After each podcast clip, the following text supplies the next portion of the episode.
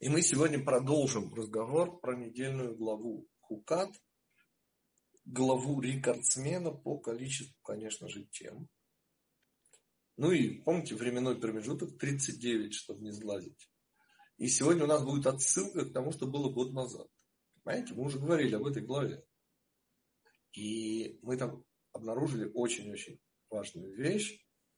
Мы там смогли разобраться в невыносимой легкости бытия.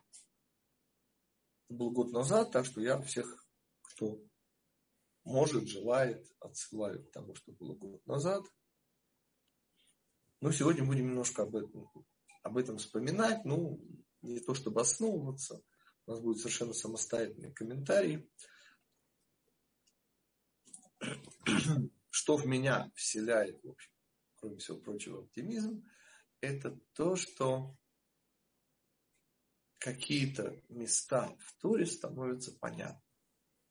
То есть это те места, вот сегодня у нас будет такое место, которые казались понятными. Ну, то есть, по сути, что значит казались понятными? Ну, вот мы сейчас прочитаем, в общем, более-менее все понятно. Но на самом деле, ежели присмотреться, например, посмотреть Раши, то окажется, что на самом деле, в общем-то, непонятно. И вот такие места понемножку, понемножку становятся тоже понятными. И когда я говорю понятными, я имею в виду определенный уровень. Окей. Собственно, всем снова добрый вечер. И мы потихонечку начинаем. Заголовок наш сегодня «Голос и руки» – это, конечно же, прямая отсылка к голос, голос Якова, руки, руки Эйсава. И мы вот эти слова, к которым мы уже неоднократно обращались, сегодня э, увидим очень такой жесткой плоскости. Каким образом мы это увидим? В недельной главе Хукат. Кроме всех прочих сюжетов, которые по количеству, как вы помните, эта глава несомненный сюжетный рекордсмен пятикнижия. И вот там появляется сюжет, ну, просто при обилии сюжета в этой главе, этот сюжет ну, никогда не бросался мне в глаза, ибо выглядит он вполне, согласитесь, давайте я прочитаю, а вы, пожалуйста, со мной согласитесь. Он выглядит, ну, не скажу обыденным. В конце концов, в Торе нет ничего обыденного. Но как для Торы, вот да еще для такой сюжетной главы, выглядит вполне, вполне, так сказать, уместным и коль скоро уместным, не вызывающим вопрос. А это и есть, как вы знаете, основная проблема при контакте с пятикнижием. Когда не возникает вопросов, это значит, что, к сожалению, мы в Торе вообще ничего не поняли. Итак, сюжет. Сюжет весьма-весьма простой. Я э, даже по-русски не буду читать. О чем идет речь? Во-первых, обрисуем временно-пространственные рамки. Израиль, как вы помните, находится непосредственно перед входом в страну Израиля и географически, и, конечно же, э, временные рамки. Это конец 40 -го года. Уже нет Мирьям, уже нет Аарона. еще, слава Богу, есть Моше, но понятно, что и это уже ненадолго. И вот народы мира, помните, Ог, Башанский, Сихон, Эморейский, великаны духа, которые были побеждены лично Моше, запомним это, лично Моше. Ну, то есть понятно, что Всевышний. Но имеется в виду, что участие Моше там было совершенно э, незаменимым. И мне это важно, ибо мы сейчас сталкиваемся с войной, очень необычной войной, в которой Моше не назван. Он есть, он, несомненно, участвует. Но нам как раз очень важно подчеркнуть вот то, что его имя не упомянуто в Суе. И услышал, и услышал к Нане. Мы сейчас 21 параграф по вот этому архиепископу Кентерберийскому. И первое э, предложение. «И услышал к нами царь Арада». Господа, те, у кого на слуху голод Арад, не дай Бог не решите, что это тот самый Арад. Современный израильский город Арад. Но действительно, э, тот Арад, о котором мы говорим, находился в Негиве. Этот все-таки все-таки на Хевронской возвышенности. Ну, начало Хевронской возвышенности. Итак, и услышал Кнаани, ну, хананеец, царь Арада, живущий на юге, ну, юге, это, конечно, не буквальный перевод, в Негеве, тут сказано. Ну, в данном случае можно перевести как на юге, что пришел Израиль через названо место Атарим. Так вот, и воевал, он пришел этот к Нане, воевал против Израиля, он пришел сам, господа. Но, несомненно, ощутив себя. И я всегда пропускал вот этот вот сюжет, сейчас мы дочитаем, как там было все дальше, в общем, предсказуемо. И поскольку это предсказуемо, уже предсказуемо, ну, понятно, Всевышний помог, да, помните, евреи э, сказали, ну, мы, э, Всевышний, только дай их этих нам, этих в руки, а, а мы как бы ничего для себя, только для тебя. И все хорошо закончилось хэппи-энд. Вот только Раши говорит, что этот дяденька из Арада, из Негева, это не просто так дяденька. Это Амалек. Да, господа, наш горячо нелюбимый Амалек. Ну, собственно, к этому и сводится комментарий Раши. Все остальное мы сейчас будем развивать с вами сообща. И вот он, прошло, простите, уже 40 лет, помните? Тогда евреи, это был первый месяц исхода из Египта, шли, помните, никого не трогали, даже примус не подчиняли. И вот, поскольку для бешеной собаки 7 верст не крюк, помните, марш-бросок, 250 километров, Амалек, Иошуа, наш учитель Моше, поднимает руки. Сейчас мы об этих руках тоже вспомним. Ну, в Торе не сказано, господа, сказано кто? Кнаанеец. И Раша объясняет. Да как же кнаанеец? О, говорит. Они были хитрые. Они говорили на прото-кнаанейском наречии. Ну, это сегодняшние археологи так любят выражаться. Это не я протокнанейское наречие. И для чего? Они же амаликитяне. Язык у них амалекский. Ответ, а чтобы евреи не догадались, решили, что это кнанейцы, и просили Всевышнего помочь им подсобить в борьбе с кнанейцами. А они бы тогда смогли бы сражаться, ибо Всевышний помогал, а они же не кнане. Ну, в общем, хитрые.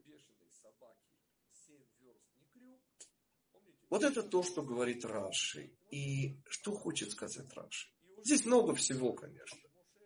Но военная хитрость. Что еще? Нападение. И у нас будет, и мы сегодня будем завершать нашу встречу, будет удивительный комментарий Виленского Гаона про три нападения. Амалека на Израиль. Нет, встреч с Амалеком у нас было значительно больше. Но так, чтобы он, его никто не трогал, приперся и, и напал. Кстати, откуда Раши, извините, ну, откуда мудрецы с таким опломбом могут утверждать, что речь идет, хотя сказано у нас в Пятикнижии, кананейцы из Негива. Ответ, а помните разведчики наши? Что они сказали? И Амалек живет в Негеве. Вот отсюда, как бы, Раши, ссылка на мудрецов, он, конечно же, говорит о вот такой военной хитрости. Кстати, а о чем эта военная хитрость? Ответ. Все уже поняли. Секрет победоносности Израиля, это было стало абсолютно очевидно, когда когда были повержены Ог, Пашанский и Сихон Амарийский. Повергнуть их было невозможно. Ну, по множеству разных причин. Они были падшие ангелы, там много чего было.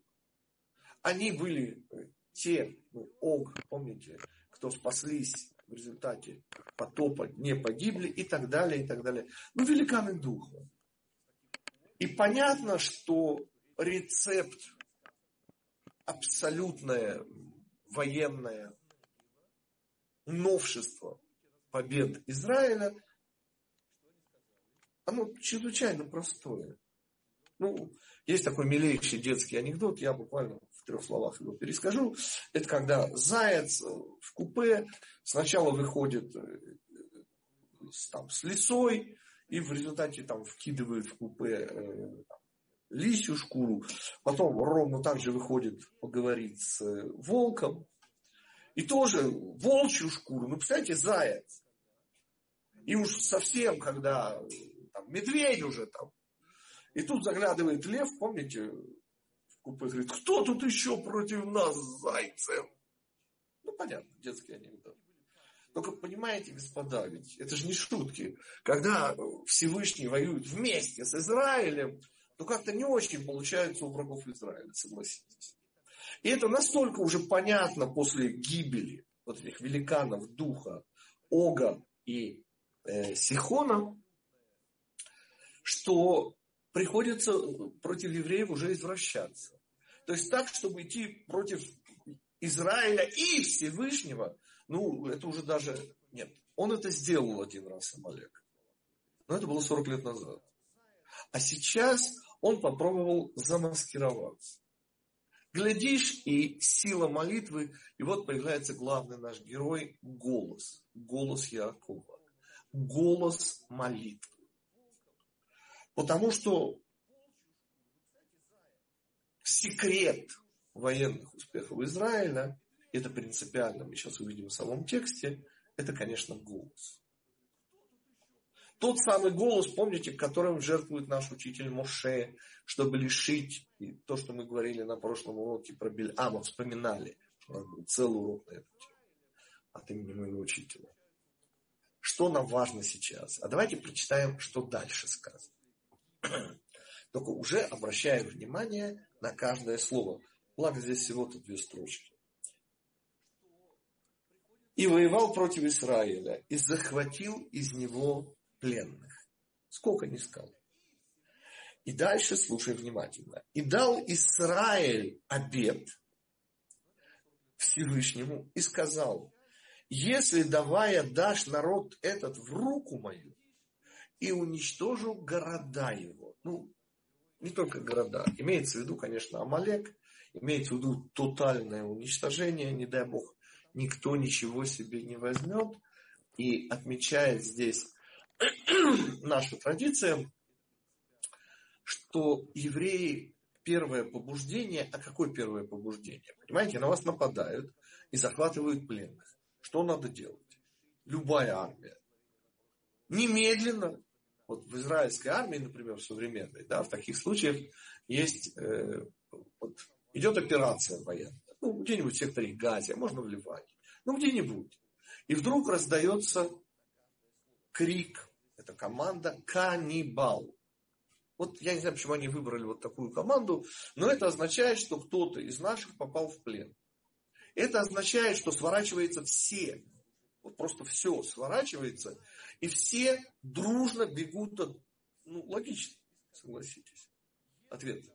Конечно, логично. Но если речь идет об Израиле, то при чем здесь логика?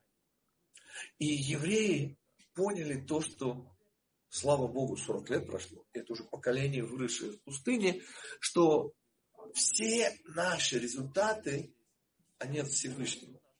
И голос противостоит руке по одному параметру. Ведь рука, это же, не дай Бог, э, это, это же мир, где мы должны работать руками, простите.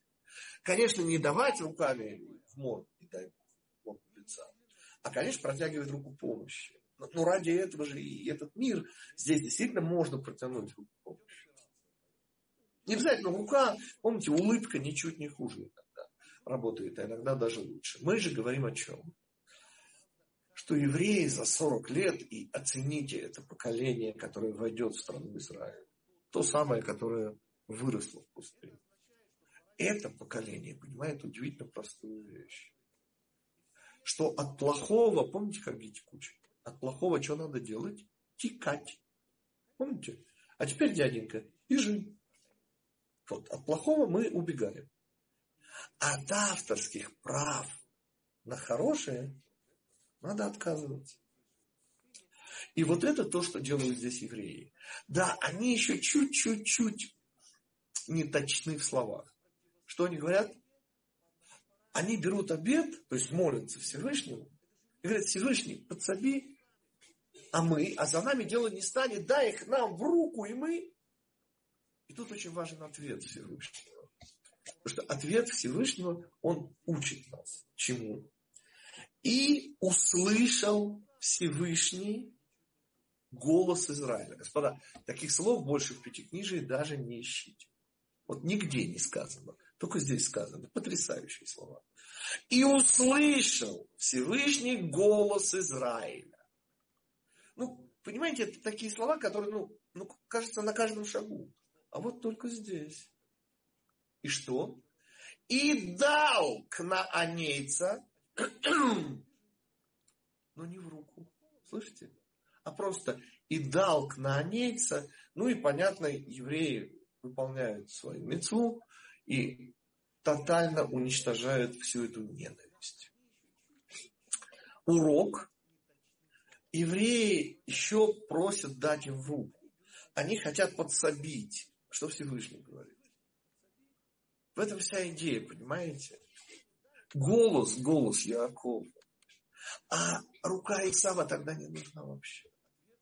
Не в смысле, что мы ничего не делаем. Мы делаем, поверьте, мы сражались и убивали, мы все там делали. Только не было ни на йоту ощущения, что это мы.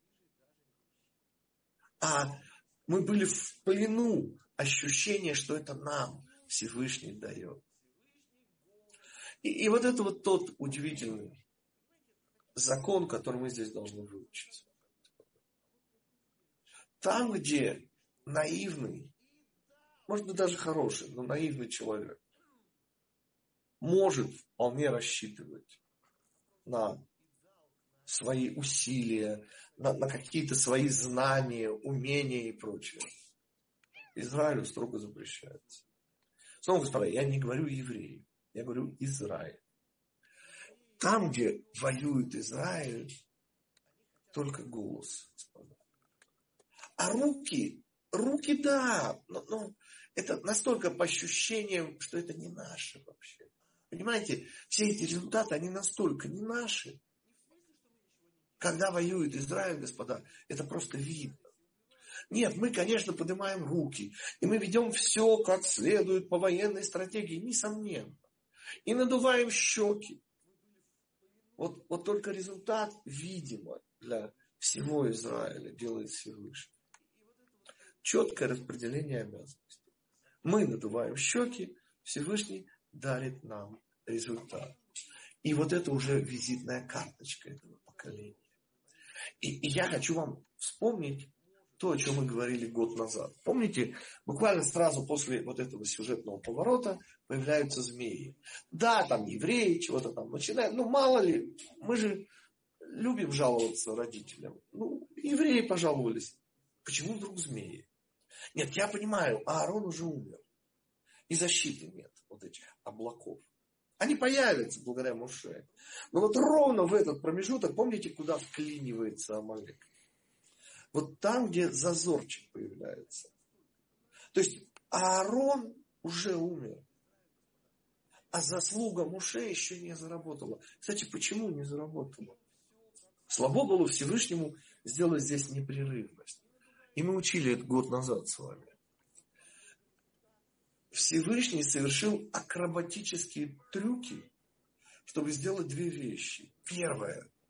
Показать евреям, что молиться надо. Не евреям, Израилю. Что все, что есть у Израиля, это голос. Им надо пользоваться. Но при этом, господа, ведь ничего более естественного, ну, хотя бы после победы над Огом и Сихоном, чем обратить свои взоры к нашему учителю Муше. Ну, понятно, но, но голос, наш голос должен возносить Моше, это его гортань. Ну, ну, ответ нет.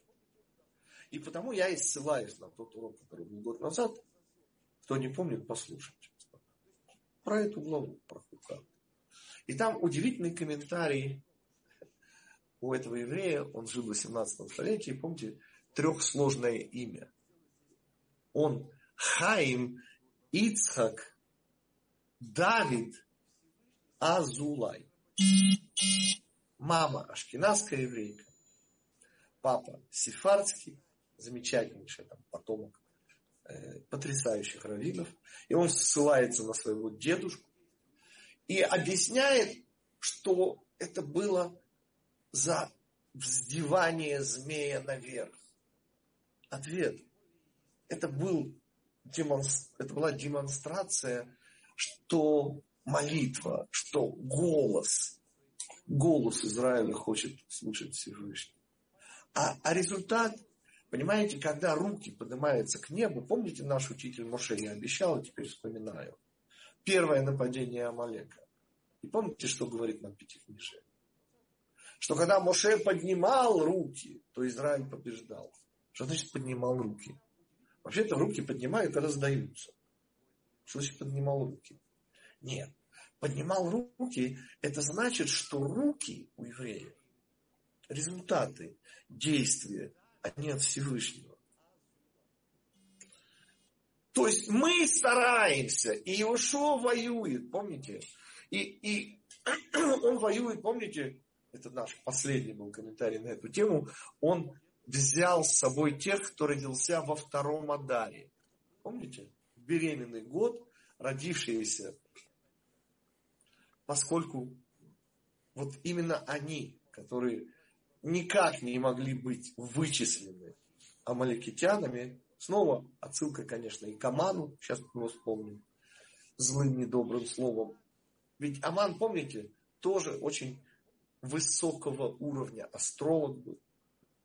А вот те, кто 13 месяц, почему так не любят цивилизации 13? Оно не вписывается оно не вычисляется. И вообще отсюда 13 не видать. Так вот, вот эти руки кверху, вот эти молитвы, где мы продолжаем действовать, только ведь замечаем, насколько наши действия, а результат Всевышний дарит. Именно дарит. Это не результат наших усилий. И вот порвать эту удивительную, вредоносную, амалекскую вот эту цепочку, где вы нажимаете, и у вас вот так получается. Или не получается. Ну, может, вы недостаточно нажали. Так вот, вот этот уровень, которым мы побеждаем, и змей, которые на нас набрасываются, и тот самый Амалек, который тоже змей, который тоже на нас набрасывается.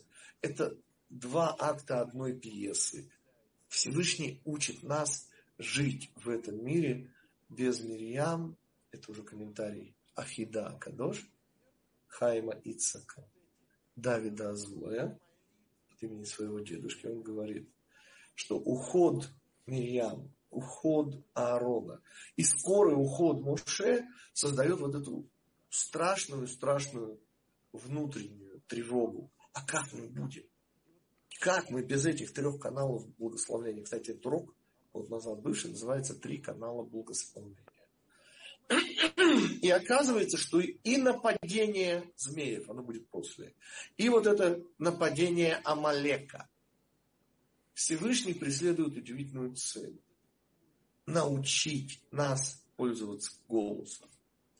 И потому нас поправляет. Мы-то просим и молимся, и говорим, дай в руку нашу. А он дает просто. И рука не нужна.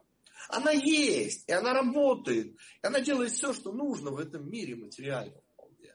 Но только настолько видно, что то, что мы делаем со всеми усилиями и умением и старанием, это его результат, это его подарок.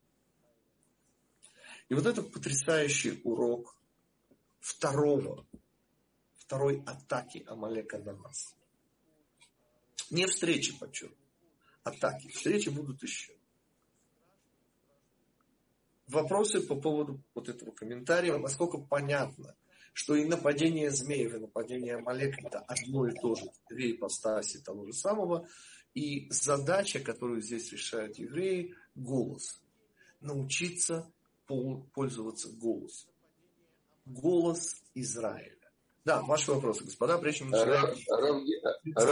Да. А вот э, песня колодца, которую исполняют евреи, впервые без, так сказать, солиста. Это вот, да. Это вот Наш прошлый Да. В чем вопрос про песню колодца? Нет, просто они ее поют сами, Маше тут не поет. Да, да. Естественно, это продолжение нашего на прошлой неделе бывшего урока. Помните? Где песня колодца – это Израиль, получивший Тору. Израиль, получивший всю возможную получению Тору, ну, поколением я имею в виду, э, родивший, ну, выросшим в э, пустыне. Да. Равдитик, да. мы хотим посвятить урок Лейлуй да. Нешама Исроэль Бен Да, да послужит этот урок для поднятия души Исроэля, сына Шмуэля. Сына Шмуэля. Будет его душа частью цепочки жизни. Итак, комментарий Вилинского Гаона. Вилинский Гаон вот именно в этом месте Пятикнижия Моисеева вспоминает удивительную вещь. Мидраж, я думаю, что вы знаете, этот мидраж довольно известен. Мордыхай, тот самый незабвенный, которого Мегелат Эстер называет Иуди. Так вот, Мордыхай, узнав о страшнейшем замысле Амана, что делает, помните? Останавливает трех мальчиков, весело в припрыжку, бегущих из Хейдера. И просит их рассказать те предложения, которые они учили сегодня в Хейдере. И говорит Вилинский Гаон, что эти предложения касаются, да, заканчивается Мидраж, что вот они сказали эти предложения, сейчас мы будем цитировать. И результат наполнилась душа Мордыхая радостью, и понял он, что все будет хорошо.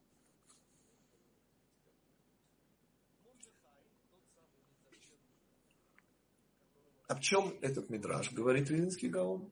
Это, говорит, а мальчики дают три разных предложения. Вот эти три разных предложения, говорит Вилинский Гаон, касаются трех нападений. А их было, говорит Вилинский Гаон, всего три раза нападал Амалек на Израиль. Всего трижды. Первый раз, ну, конечно, уже вспоминали. Второй раз мы сейчас вспомнили. Вот это нападение к на они из Арада, это на самом деле Амалек, это Негев. И третий раз это, конечно, Аман, который хочет уничтожить всех евреев. Ну, функция Амалека. Так вот, давайте посмотрим и снова удивимся. Ну, Виленский Гаон, господа, здесь никакие эпитеты не подойдут. Так что собственно, говорит Мидраш и как его объясняет Виленский Гаон. Итак, Мордыхай в обычной еврейской манере пристает маленьким детям с каким требованием? Сок ли эт псукеха. То есть, скажи мне то предложение, которое ты сегодня выучил в Хейгене. И отвечает первый мальчик. Так, я, извините, открыл не ту страницу. Прошу прощения. И удивляюсь, почему Нет. Цитат. Альтирами пахат питом умишат рашаим китово. Первый мальчик цитирует книгу Мишлей. Книгу, как любят на русский переводить христиане, притчей Соломоновых. Ну, Бог с ним сейчас переводом. Нам что важно? Что эта строчка, она, в общем, достаточно хорошо известна, и в ней сказано, не следует вот, испуга внезапного бояться и так далее. И объясняет Вилинский Гаон, что это, конечно же, намек на первое нападение Амалека. Поскольку Амалек нападает впервые, помните, мы идем, никого не трогаем, идем получать Тору. Вообще весь мир замер, помните, завороженно, все ждут дарования Тора. Ну, все люди доброй воли, по крайней мере. И вдруг набрасывается Амалек. Там подчеркнуто случайно, внезапно, Ашер Кархабадерых, который приключился, случился с тобой в пути.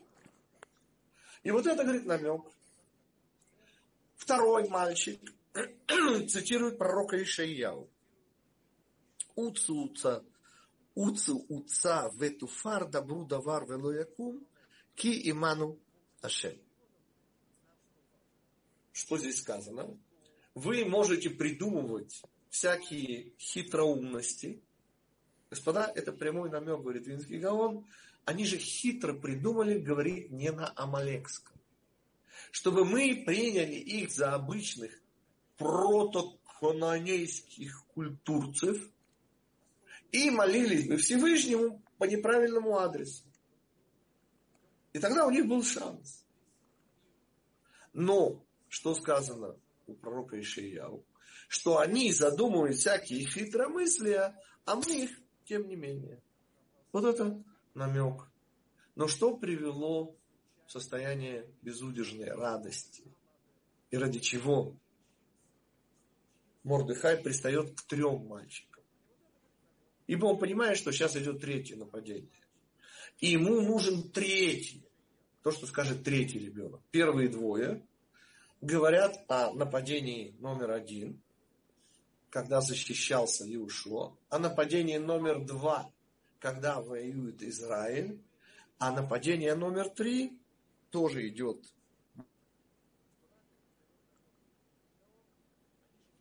Мальчик цитирует.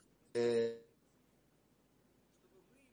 я прошу прощения, ручка звонит, и мне сейчас придется выйти и войти, прошу прощения.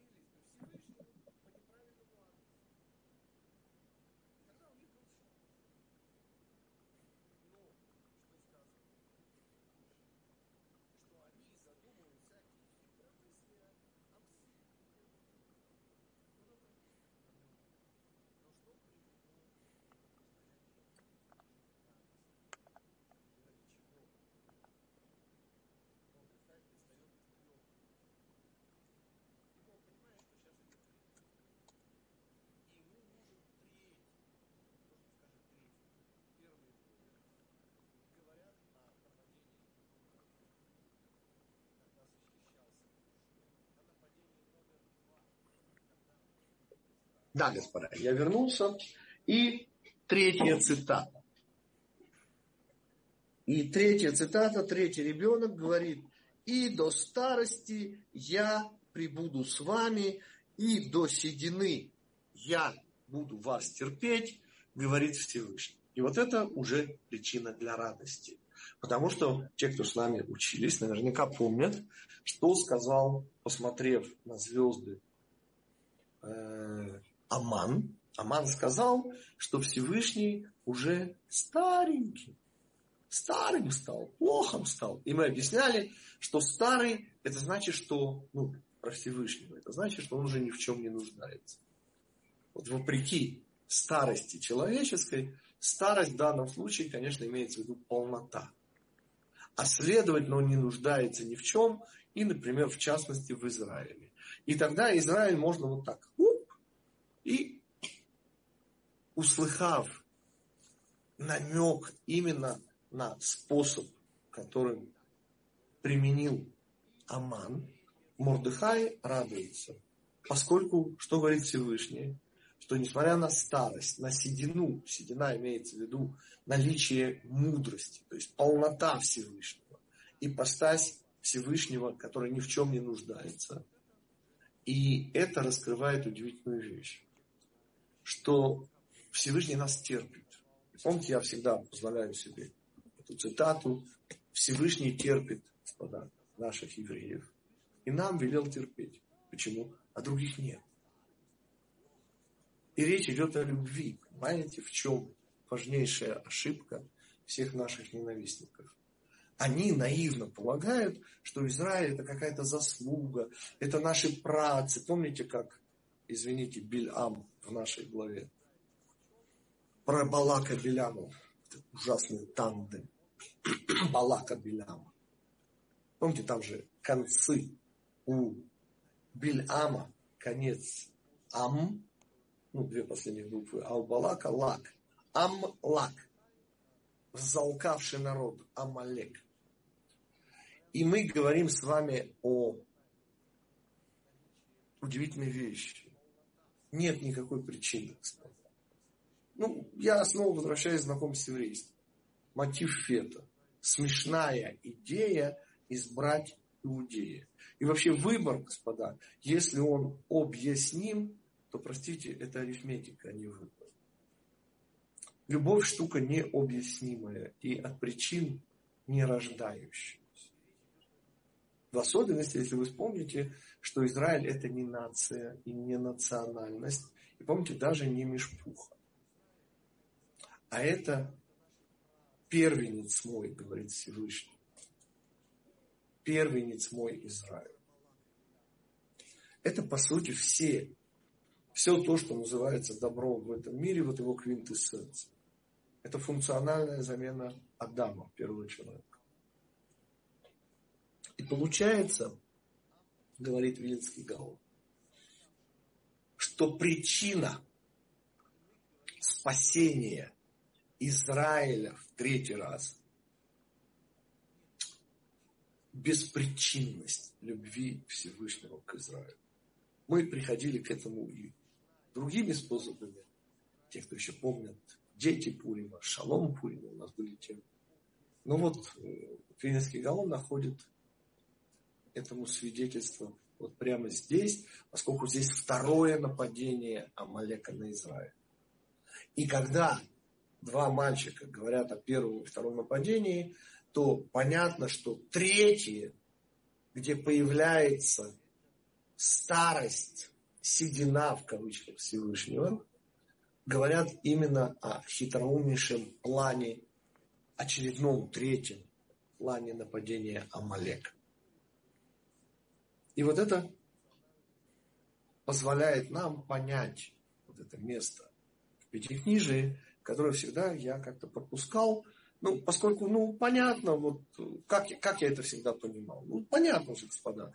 В конце концов, ну, извините, идет Израиль, вооруженная до зубов, в боях познавшая радость побед, понимаете? Ну, ну, непобедимая, родная армия. Ну, помните? Ну как? И от до э, э, британских морей Красная армия всех сильней. Ну так нас воспитывали, понимаете? И, и так я это понимал. Я не замечал, что вообще-то это нападение Амалека. Это не просто испугавшийся народ, который понимает, что худо будет и решает нанести превентивный удар. Вовсе нет. Потому что здесь речь идет о удивительном обучении.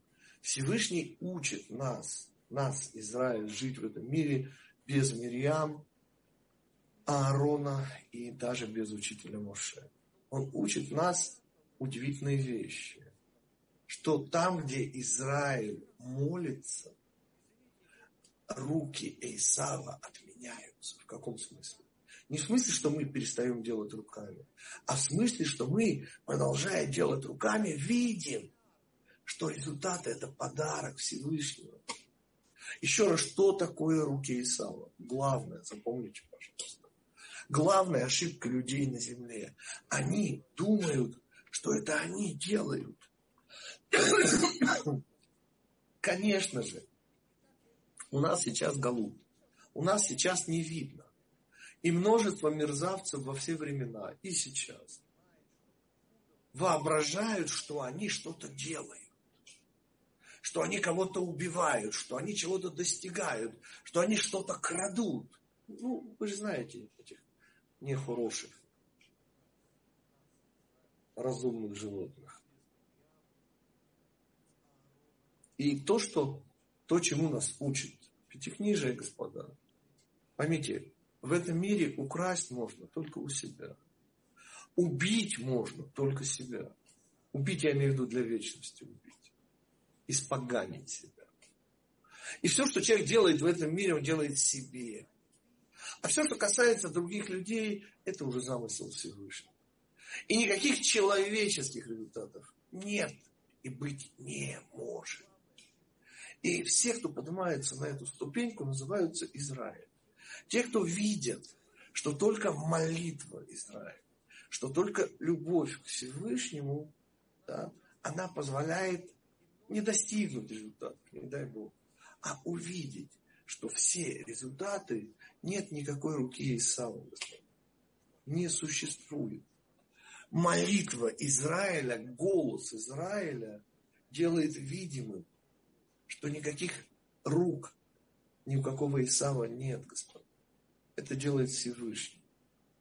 И, и снова вспомним эту притчу, ее рассказывают, по-моему, во всех религиях.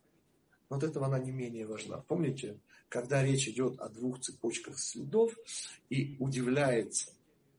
Но ведь две цепочки, это значит, что Всевышний всегда шел со мной рядом. Но там, где было так тяжело, ну так больно, и всего одна, неужели же там, там я был в этом страшном одиночестве? Помните ответ? Нет, говорит, там Всевышний носит тебя на руках. То, что вынести сам эту боль, ты бы не смог. И потому там одна всего цепочка следов, а не две. И там Всевышний не шел с тобой рядом. Он нес тебя на руках. И увидеть это, это голос Якова. И это голос Якова, который отменяет руки Исава. И отсюда важнейшая поправка. Евреи просят дать им амаликитян в руки, а Всевышний им просто дает их. Руки не нужны. То есть руками мы делаем все как прежде, только видим это и есть цель творения, что делает все Всевышний. Мы только надуваем щеки. Да, ваши вопросы по поводу этого места пятикнижия, которое перестало быть белым пятном. Слава Богу. Вопросы, господа. Окей, okay, если комментарий Вильнского Гаона тоже понятен, мы разобрались уже благодаря Вильнскому Гаону, вот с этим Мидрашем, о трех мальчиках и о трех предложениях, которые они цитируют Мордыхаю. И мы поняли благодаря Вильнскому Гаону, что именно третий ребенок говорит то, чего ждет Мордыхай. И он, сказано им, что, конечно же, ад зикна, что Всевышний даже в состоянии, где он ни в чем не нуждается, продолжает любить Израиль той самой любовью, которая не зависит от причин и обстоятельств. Хорошо, если нет вопросов, господа, то я желаю вам хорошей недели. Напоминаю, что следующий урок, к сожалению, у нас не сможет состояться по уважительной причине – 17-го Тамуза выпадает в этом году, как и 9 Ава, на Шаббат. И оба этих самых траурных дня года отодвигается на воскресенье. Так что у нас, к сожалению, следующее занятие не состоится. Мы с вами встретимся через две недели. 17-го Тамуза мы еще можем желать, конечно же, легкого поста, в особенности потому, что он сдвинут этот пост. И потому есть послабление. То есть те, кто реально себя будут, не дай Бог, плохо чувствовать, могут. И в этом идея послабления э, поститься только часть времени, ну, сколько смогут. Но вообще-то, конечно же, э, вот этот перенесенный пост, это, конечно же, вот это ощущение начала, напоминаю, что такое 17-е Тамуза, это начало всех начал, это, конечно же, пять причин, но первая из них, говорят мудрецы, во всем плохом присутствует крупица золотого теленка. Это пост 17-го Тамуза, там еще четыре причины. И мы встретимся с вами уже через две недели, уже внутри трех узких недель. И, конечно же, поговорим о тех праздниках, которые будут у нас в еврейском календаре, даст Бог поскорее, вот на месте этих трех очень-очень тесных недель. Всем хорошей недели, легкого поста. Помните, никогда нельзя говорить легкого поста, это 9 августа. 17 Тамуза и во все остальные посты мы можем говорить, чтобы это прошло относительно легко. И даст Бог увидимся через две недели. Хорошей недели, господа. Хорошей недели. Recording stopped. До свидания. Да. До свидания.